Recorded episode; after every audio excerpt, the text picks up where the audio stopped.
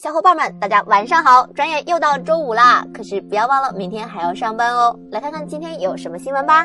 近日，索尼 Xperia X 的详细参数信息终于登陆索尼中国官网。从产品的命名中也能看出来，这款手机是 Xperia X 的升级版。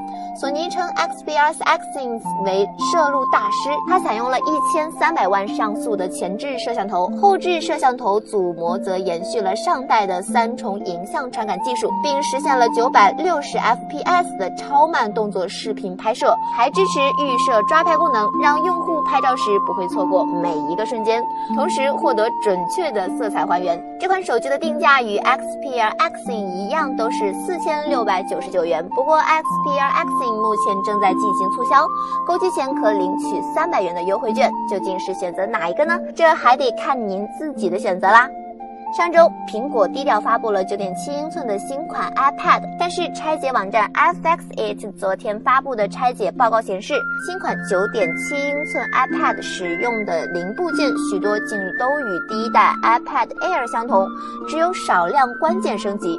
拆解显示，新 iPad 使用了与第一代 Air 相同的屏幕，不过更厚了一些，而液晶部分与数字转换器没有融合在一起，所以更容易修理。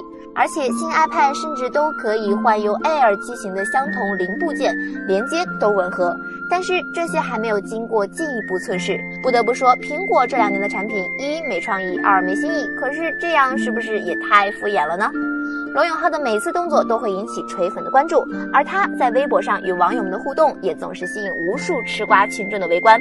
今天老罗要进军网红界了。昨天，锤子科技在微博上发出预告，老罗将在三月三十一号晚上八点半登录某某直播，与网友进行互动。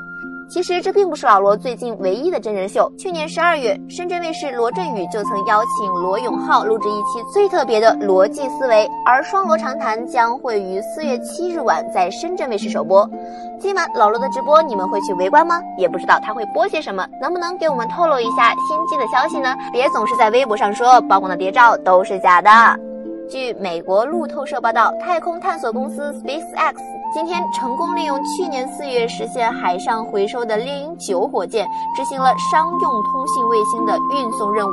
随后，该火箭返回地球，并成功降落在了海上漂浮平台上。这在人类的航天史上是具有里程碑意义的，它标志着未来人类探索太空的成本将大大降低。SpaceX 表示，实现了重复利用后，未来火箭的发射成本会降低百分之三十。这样看来，人类征服星辰大海似乎也不再是梦了。好了，今天的晚报就是这样了。虽然明天是周六，但是我们还是会再见的，小伙伴们，明天见喽！